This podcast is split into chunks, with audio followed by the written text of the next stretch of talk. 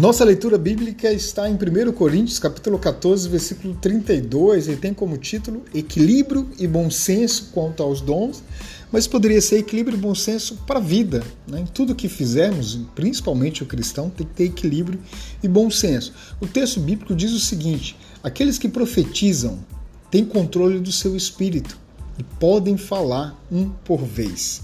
No versículo que nós lemos ontem, que está no mesmo capítulo e no verso 3, diz assim: aquele que profetiza, ele tem por objetivo de fortalecer, animar e confortar os outros. Imagina um cenário onde todos estão profetizando ao mesmo tempo. Que bagunça, que barulho!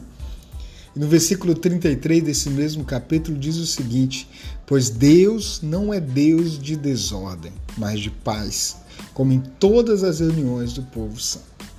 Gente, equilíbrio e bom senso cabe em todos os lugares. Nós precisamos, nós necessitamos de profetas inspirados por Deus que tragam uma mensagem que vai nos fortalecer, que vai nos animar, mas com ordem, com organização, com bom senso. Que Deus continue nos abençoando.